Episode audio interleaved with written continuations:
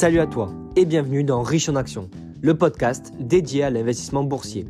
On est Sacha et Baptiste, deux étudiants en école de commerce, passionnés par la finance et l'investissement boursier. Dans chaque épisode, on te propose des conseils, des astuces et des analyses pour t'aider à prendre de meilleures décisions en termes d'investissement. Que tu sois débutant ou confirmé, notre objectif est de te donner un maximum de valeur. Alors, prêt à enrichir ton portefeuille en action? C'est parti pour Riche en Action. Tous et bienvenue dans Riche en Action. On est sur le troisième épisode et aujourd'hui je suis avec Baptiste, comme toujours. Comment ça va? La forme, écoute, la forme, un plaisir de se retrouver aujourd'hui. Bah ouais, top, c'est le petit rendez-vous du, jeudi. Euh, alors aujourd'hui on a prévu un sujet qui devrait vous, vous intéresser. Euh, donc c'est comment trouver les meilleures actions. On a prévu un petit plan et euh, à la fin du, du, podcast de cet épisode, on répondra à vos questions que vous nous avez posées sur, sur Instagram. voilà. Donc c'est le programme du jour. On a huit parties pour euh, comment trouver les, meilleures actions. On peut commencer avec la première partie qui est assez rapide. Euh, ouais, ouais, exactement. Vas-y, euh, ben, j'introduis sur ça. Est-ce que l'action est rentable? Question tout bête, mais qu'il faut se poser. Alors l'entreprise, parce que l'action du coup, elle est. Est-ce que l'entreprise est rentable?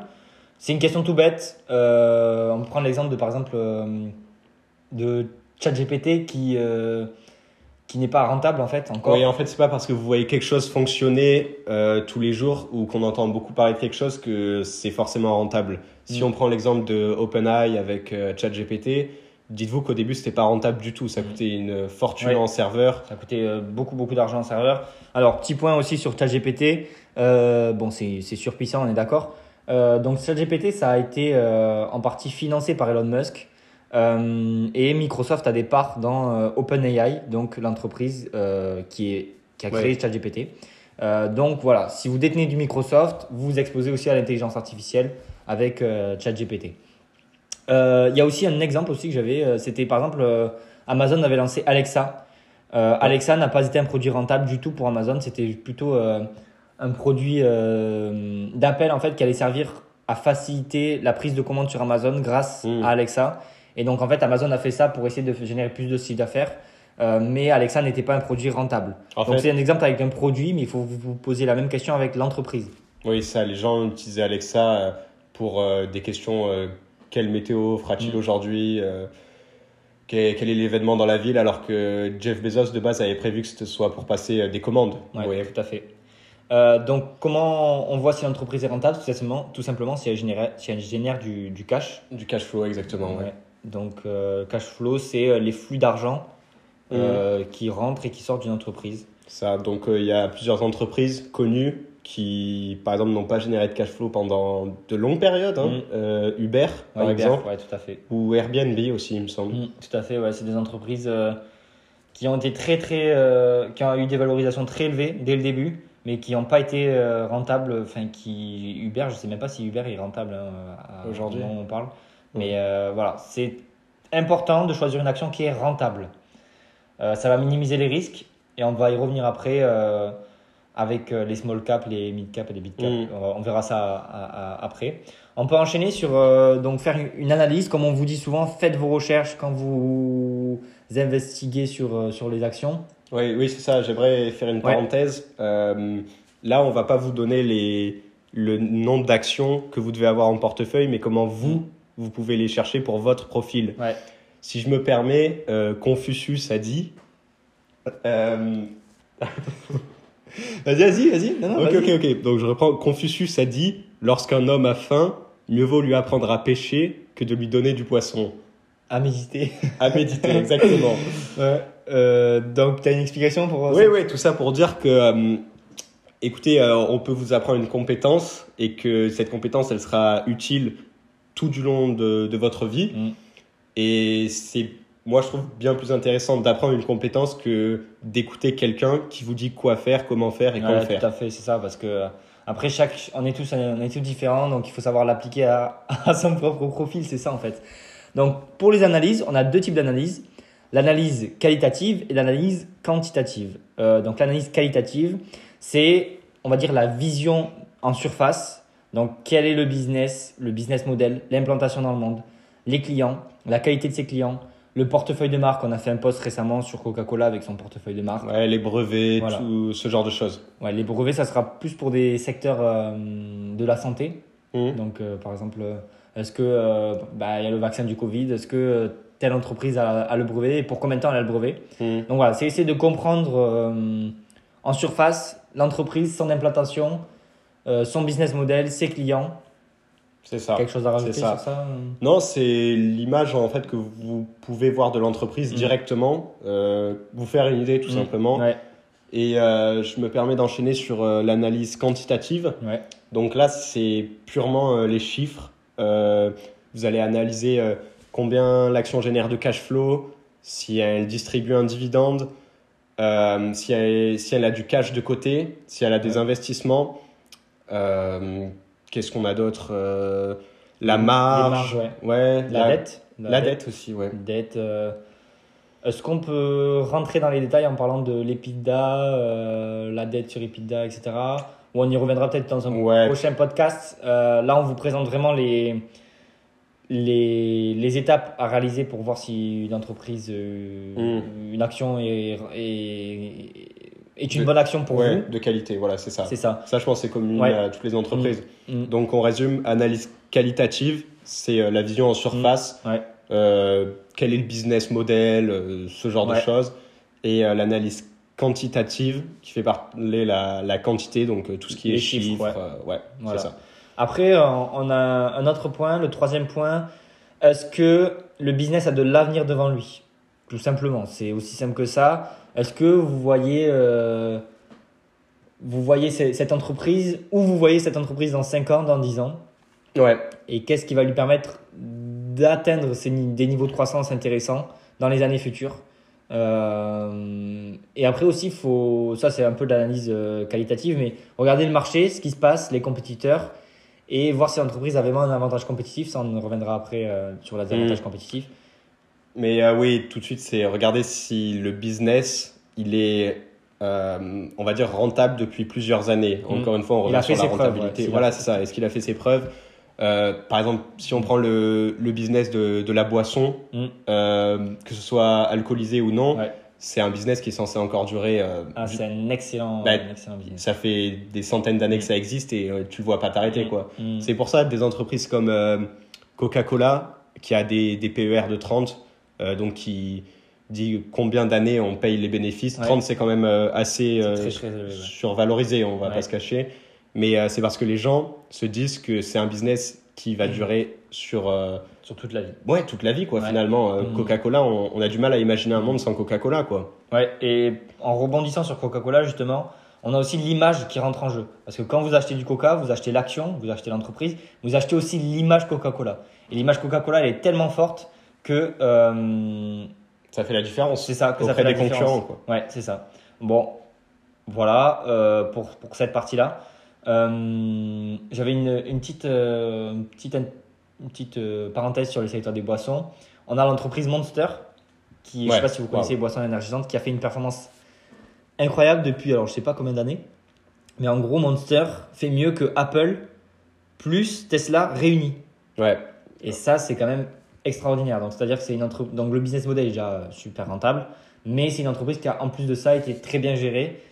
Et c'est ce qui explique en partie cette performance. En Donc, fait, euh, euh, ouais, l'entreprise de base faisait des, des jus de fruits, Mm. du, des jus d'orange, des ouais. choses comme ça. Et euh, au début des années euh, 2000, peut-être un peu avant, euh, ils ont complètement changé le, le business model en passant sur les energy drinks avec Red Bull aussi. Ils ont senti le, le bon filon et ils l'ont mis à profit et ça a rapporté gros, quoi. mm, ouais, exactement. Euh, on peut peut-être enchaîner donc euh, sur. euh, Sur sa place, sa place dans le marché. Ouais. Euh, et donc, tout simplement, est-ce qu'elle est leader de, dans ce qu'elle fait euh, et qu'est-ce qui la distingue de ses, de ses concurrents? Mm. Alors, leader Coca-Cola, position de deuxième entre guillemets Pepsi. Par exemple. Par, Par exemple. Et Ou- qu'est-ce qui distingue Coca-Cola de Pepsi?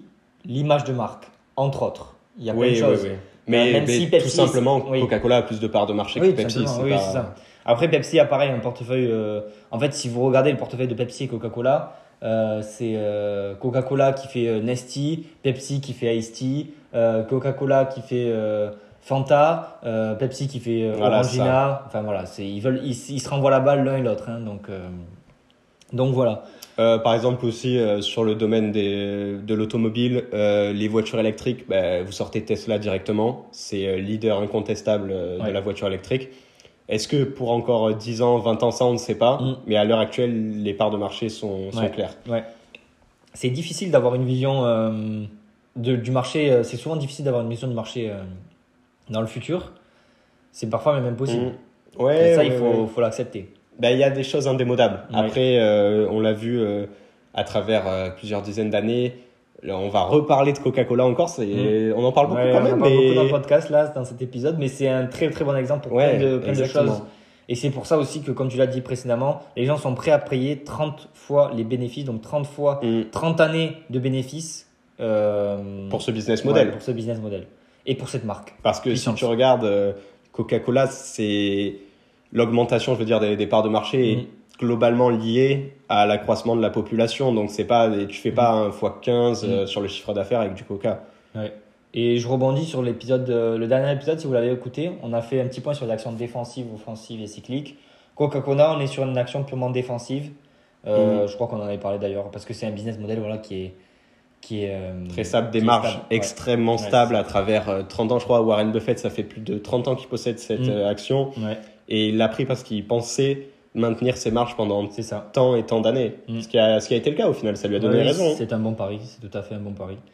Euh, on peut peut-être enchaîner avec. euh, Point donc, très important, ouais. ouais, point super important, l'avantage compétitif, qu'on appelle en anglais euh, donc moat. Ouais, c'est ça. Moat qui signifie fossé, douve. De, pour un château fort, en fait. Ça, c'est ce qui empêche les assaillants d'attaquer le, Mm. le fort. Exactement. Et en entreprise, c'est exactement pareil.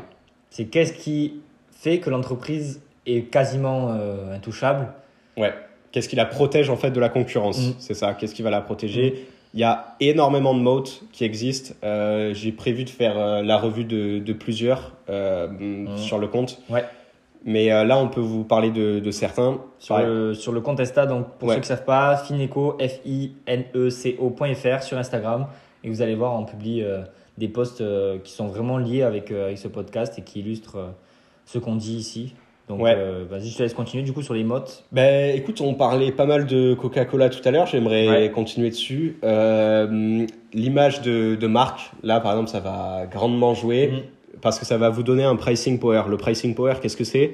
C'est quand vous êtes apte en tant qu'entreprise à augmenter vos prix Sans faire baisser le nombre de Le nombre de consommateurs. ventes, ouais, le nombre de ventes. Euh, Enfin, le- Vous prenez par exemple, euh, bah, pour rester sur le Coca, euh, du Coca-Cola, les gens sont prêts à augmenter euh, le prix. Je veux dire, Mm. on est prêt à payer plus cher pour du Coca-Cola que du Coca sorti de Leader Price. Oui, c'est ça, ouais. Alors que, bon, le goût, enfin, je j'ai jamais goûté, les, les- j'ai jamais fait la différence, mais enfin, là, vous achetez l'image, vous achetez pas le goût, euh, parce que s'il faut celui de Leader Price Ouais, est ouais. meilleur. hein. Enfin, après, voilà, on va pas rentrer dans ces débats-là, mais voilà. Un autre exemple de moat, Apple.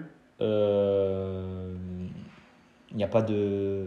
Aujourd'hui, il n'y a pas de débat hein, sur, euh, sur. euh, tout Mais ce c'est quoi est- le mode que tu Le mode, c'est d'Apple Apple. Ah, mais le mode d'Apple, moi, je Le dirais. mode d'Apple, ouais. Euh, alors, c'est intéressant. Le mode d'Apple, moi je dirais que c'est euh, donc son image de marque qui a été, euh, qui a été réalisée grâce à une, euh, une minutie dans les détails de A à Z. C'est-à-dire que quand tu achètes du Apple, tout de A à Z est satisfaisant. Tu ouvres le packaging, c'est satisfaisant. Tu enlèves le film, c'est satisfaisant. Ouais. Tu ouvres le, t'ouvres le produit, les courbes sont satisfaisantes. Euh, tu ouvres ton téléphone, c'est satisfaisant parce que tu as juste à glisser vers le haut, c'est satisfaisant, ça te reconnaît tout seul. Mm. Et en fait, il y a- c'est, c'est, c'est la finesse et l'élégance que je trouve euh, qui a réussi à mettre en place Ouais, Apple avec ses produits. Et c'est notamment aussi grâce à, en grande partie, on, on oublie de le dire, mais grâce aux, aux designers d'Apple tout simplement, qui, qui ont réussi à faire des choses euh, Ouais. intéressantes. Et après, euh, il y a plein d'autres facteurs qui rentrent en jeu. Mais t'es- est-ce que tu es d'accord avec moi sur le fait. euh, Ben, y a- Pas- je dirais pas que c'est un mot en soi, même si je, je vois ce que tu veux dire. Mais euh, moi, là, tu me dis Apple, et si je dois penser à un mot, je penserais au switching cost. Le switching cost, qu'est-ce que c'est? C'est quand on ne peut pas se passer de votre produit. Une fois qu'on l'a adopté, ça va être très compliqué de trouver une alternative. Mm. Si vous prenez euh, quelqu'un qui est, euh, qui est sur euh, Apple avec l'iPhone depuis 2008 ou même Ouais. qui était avant sur Mac, l'interface, elle va être complètement différente si vous passez d'un appareil Apple Ouais. à un appareil Android. Mm.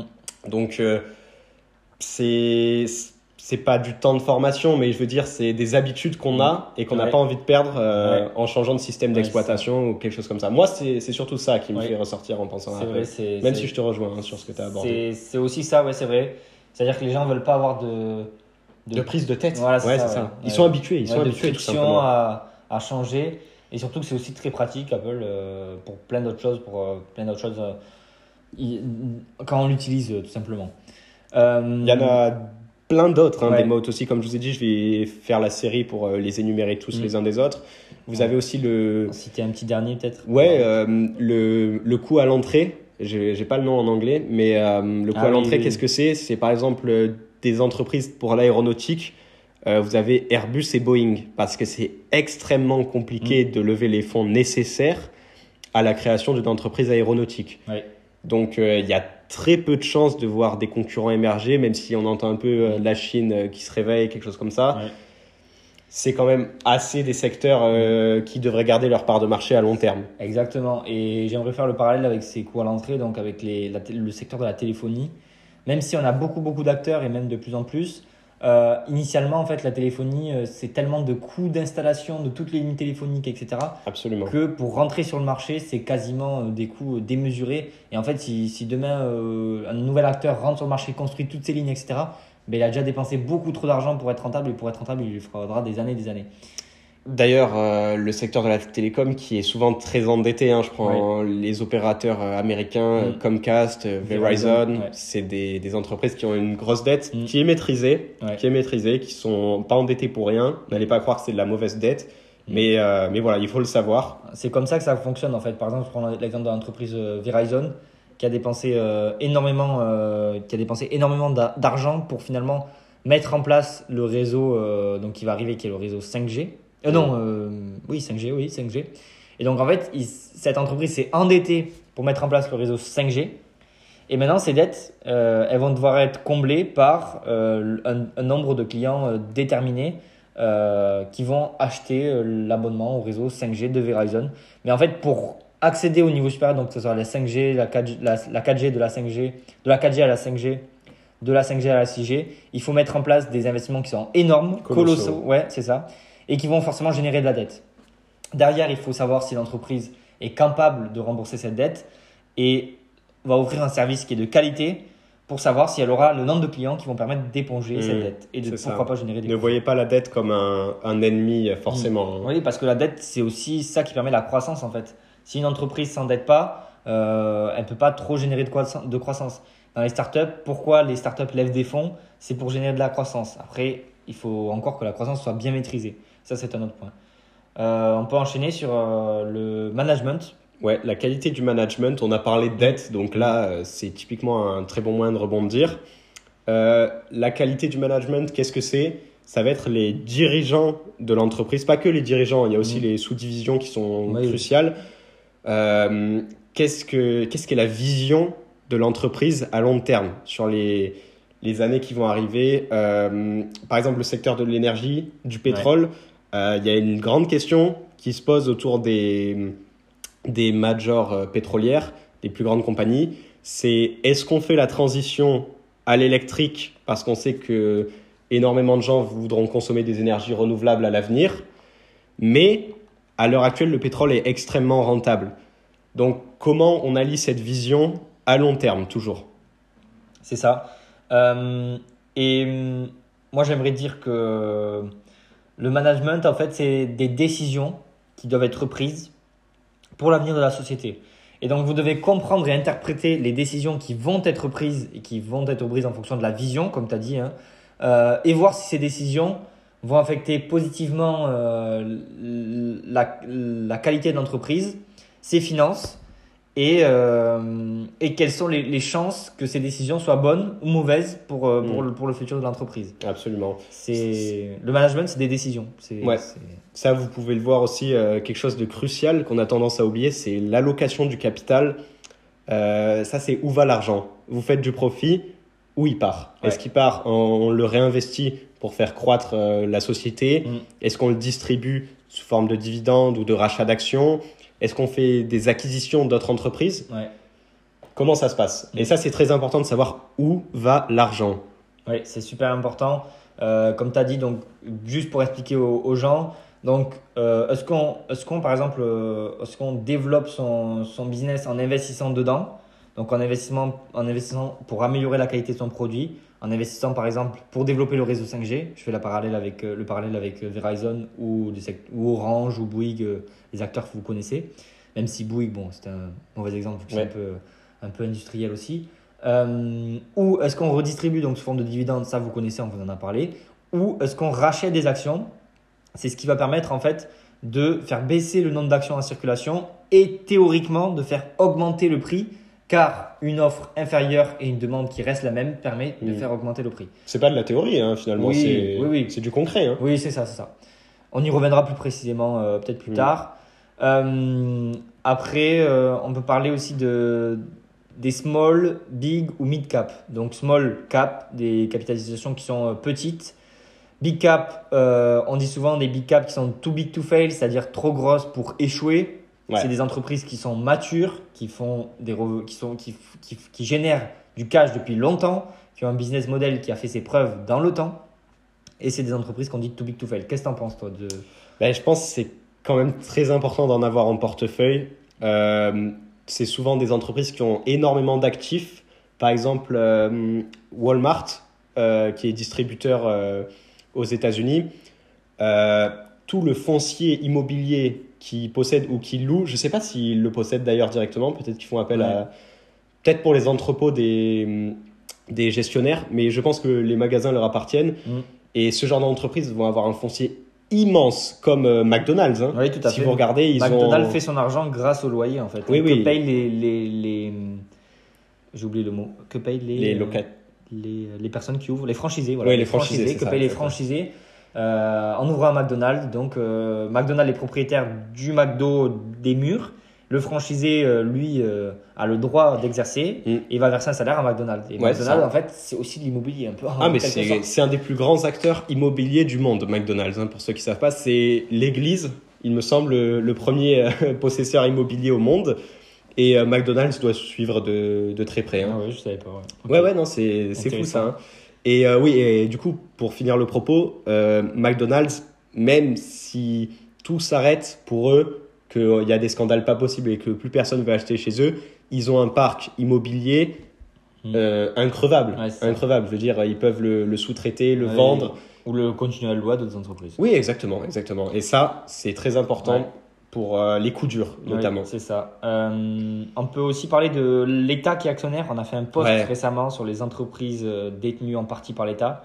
Si l'État est actionnaire, c'est souvent un mauvais signe, car l'État est un gestionnaire qui prendra des décisions politiques et qui pourrait Mm. mettre en péril le- les marges, la rentabilité, c'est un exemple, euh, mais, en, mais qui ne va pas faire l'affaire des actionnaires en général. Bah, pour euh, vous donner un exemple, on a parlé d'Orange tout à l'heure. Euh, L'État, par exemple, va obliger la société à poser des câbles de communication à des endroits qui sont très peu rentables. C'est limite des, des endroits qui seront à perte. Oui, Donc euh, ça, ça va jouer contre vous. oui mais c'est une décision qui est politique. Voilà. On va pas rentrer dans les détails, mais ça serait par exemple, on peut supposer pour permettre d'a- d'avoir la d'avoir un accès à Mm. C'est souvent aussi des, des secteurs cruciaux, comme Mm. la défense. euh, L'État peut pas se permettre de se passer de, de Mm. Thales, euh, d'Assaut. Euh, D'Assaut, pour le coup, ils doivent pas être actionnaires, je pense, mais voilà, le secteur de la défense qui est très important, Safran. euh, ouais, Airbus. euh, bon, Mm. même si c'est pas. Euh, ok, top. Est-ce qu'on a des choses à rajouter sur euh, le management? Écoute, je pense que c'est bien résumé. Euh, Ok, mais top. On peut enchaîner alors sur euh, est-ce qu'une entreprise est sous ou survalorisée? Voilà. Donc, euh, Assez gros point, intéressant. ouais, ouais, ouais, ouais. Euh, c'est toujours mieux d'acheter une entreprise qui est sous-valorisée. Après, elle est rarement sous-évaluée pour rien. Il Ouais. faut toujours comprendre pourquoi. Pourquoi, ouais. Donc, euh, il y aura plein d'entreprises qui auront un prix extrêmement déprécié, mais peut-être parce que le marché, le marché est quelque sorte en- sur ce point omniscient des fois. Ah oui, il, ça. Il Mm. prédit ce qui arrivera à l'avenir, Bon, ce qui n'est pas toujours euh, juste, mais, Non, non, oui. mais euh, par exemple, il va dire que certaines entreprises automobiles ne valent pas ce qu'elles valent à l'heure actuelle, car euh, le marché de l'automobile était un peu remis en Oui. question il y a quelques années. Euh, Qu'est-ce qu'on a d'autre comme exemple d'entreprise Entreprise sous-valorisée sous-valorisée. Euh, Euh, Peut-être Meta, Meta, Ah le oui, groupe oui, Facebook, qui Meta perdait quelques parts de marché quand même. Et qui a on a des eu... parts de marché.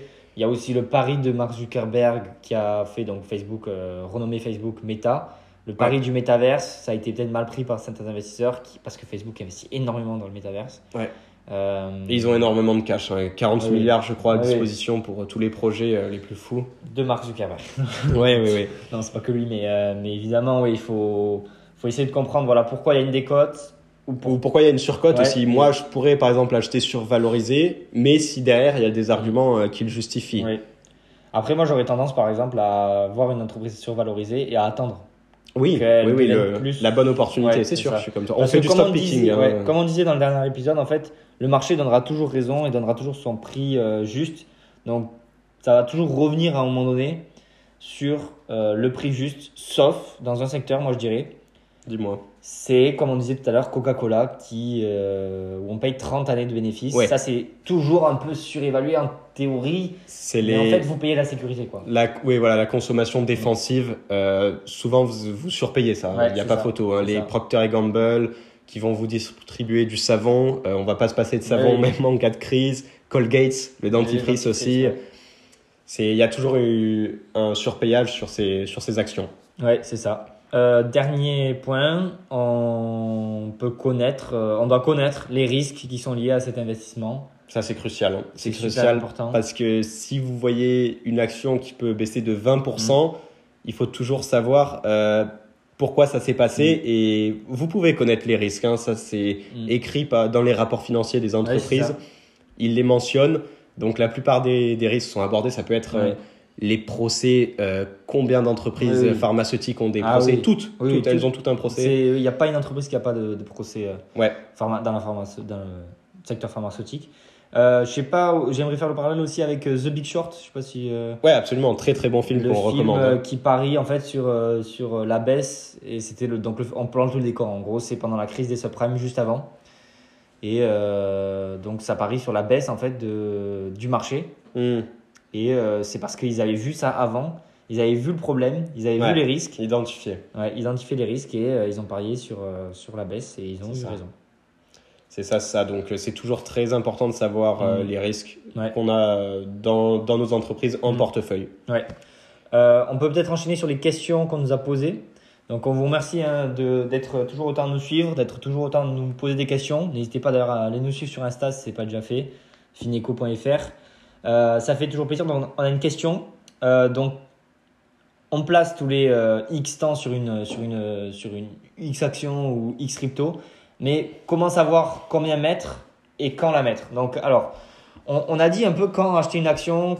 Ouais. On l'a dit dans le, dans le précédent épisode. Ok, non, ça va. La, la question est assez, assez simple. Je Ouais. pense euh, qu'on peut y répondre. Et combien mettre? Donc ça, en fait, c'est... euh, Ça dépend de tout à chacun, en fait. Ouais. Le porte... Moi, je considère que la somme à poser doit correspondre à l'équilibrage du portefeuille. Mm.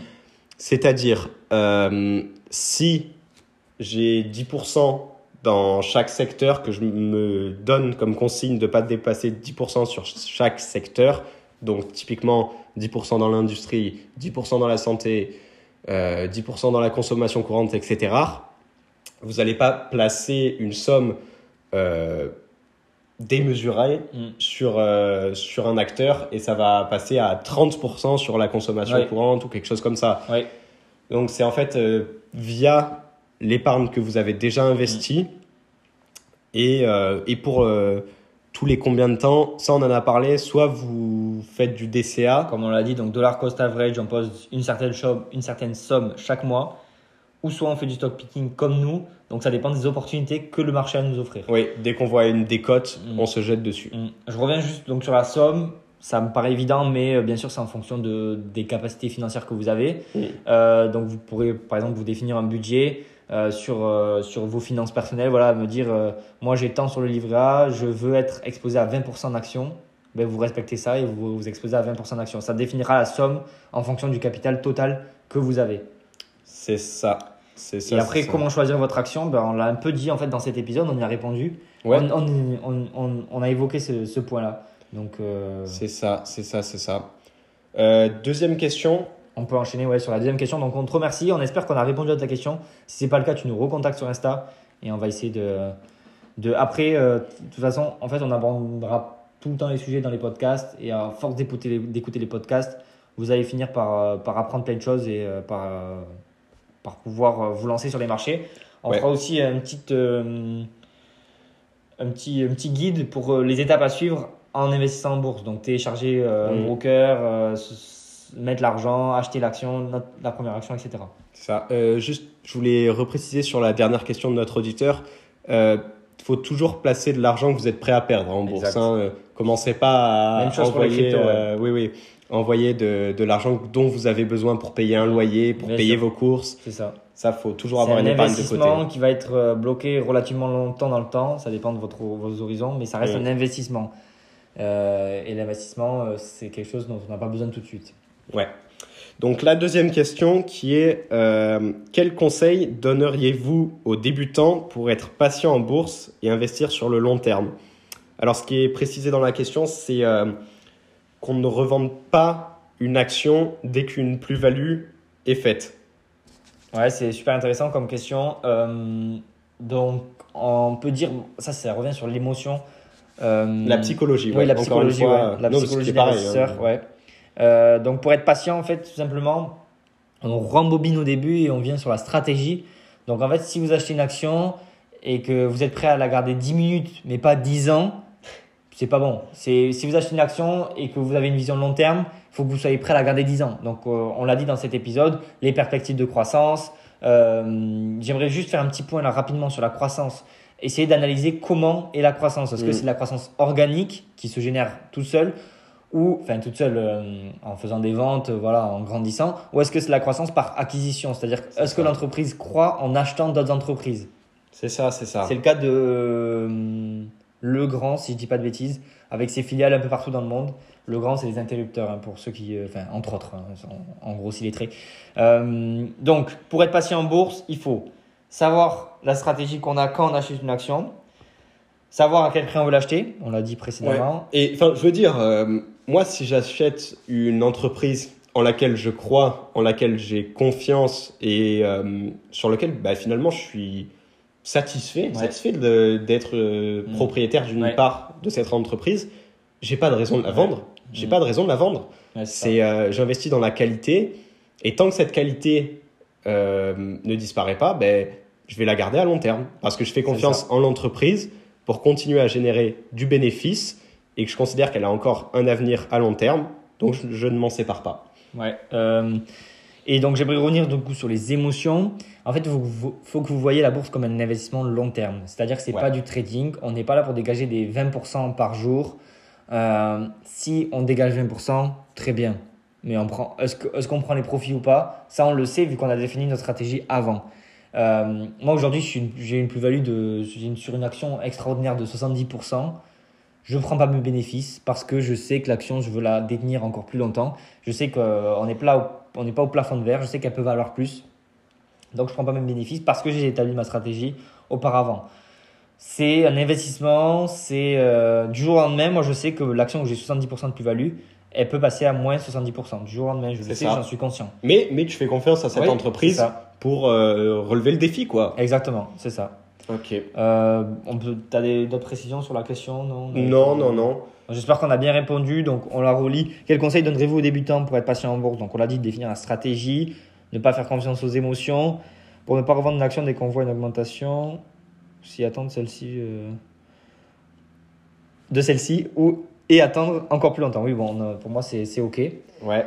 Euh, Ben, sur tous les points euh, qu'on a énumérés, donc euh, pour savoir si une action elle est gagnante, toi ça t'amène à quelle conclusion et euh, quelle action finalement répond à tous ces, tous ces critères? Alors, euh, c'est si je devais garder aujourd'hui une action dans mon portefeuille jusqu'à la Jusqu'à la fin. C'est ça, acheter une action jusqu'à la fin de ta vie. euh, Alors moi, je t'achèterais laquelle? euh, je Peut-être on en a la même. Hein. Je sais pas si on en a la Vas-y, même. dis-moi.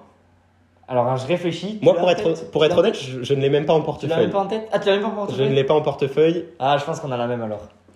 Euh, moi, à premier abord, comme ça, je dirais Air Liquide. Ah, d'accord. Ok. Non, Air non, Liquide, euh, parce que, je m'explique, le management est excellent. c'est vrai. En 100 ans, 4 PDG se sont succédés, ce qui est très très peu.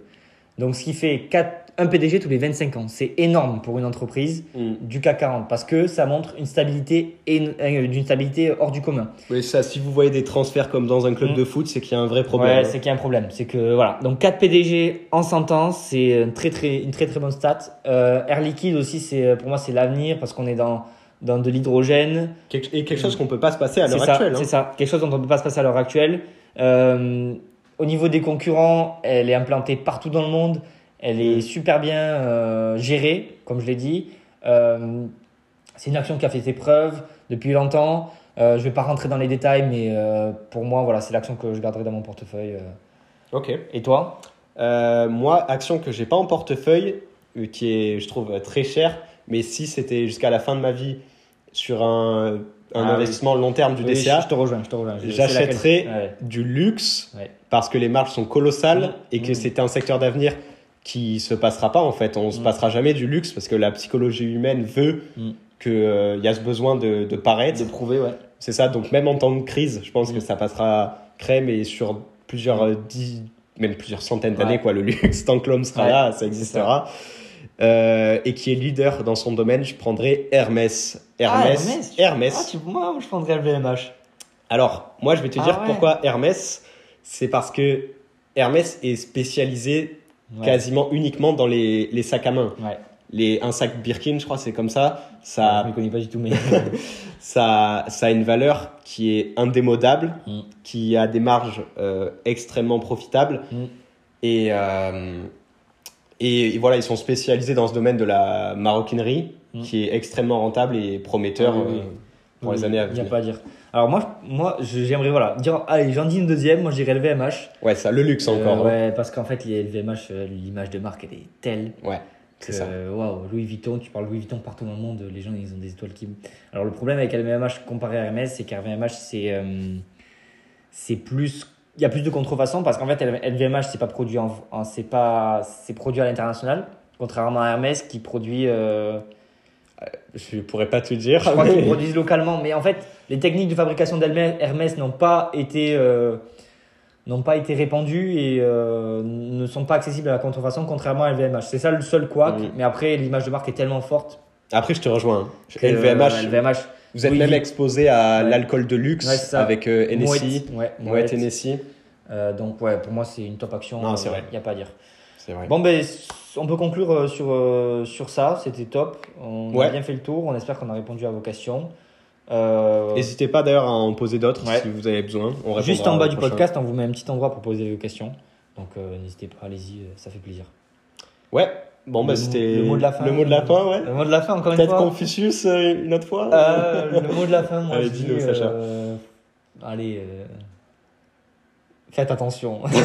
faites attention et surtout faites vos propres recherches. N'écoutez pas les gourous, n'écoutez personne. Enfin, Fiez-vous à vous-même. Fiez-vous à vos recherches. Développez cette compétence et à terme, ça vous apportera Ouais. énormément. C'est une compétence qu'il faut développer pour pouvoir ensuite prendre ses propres décisions. Et être autonome. Voilà, Absolument. C'était Sacha C'était Baptiste. et on se dit à la prochaine. C'était Riche en Action. On se dit à jeudi prochain. Allez, ciao, ciao.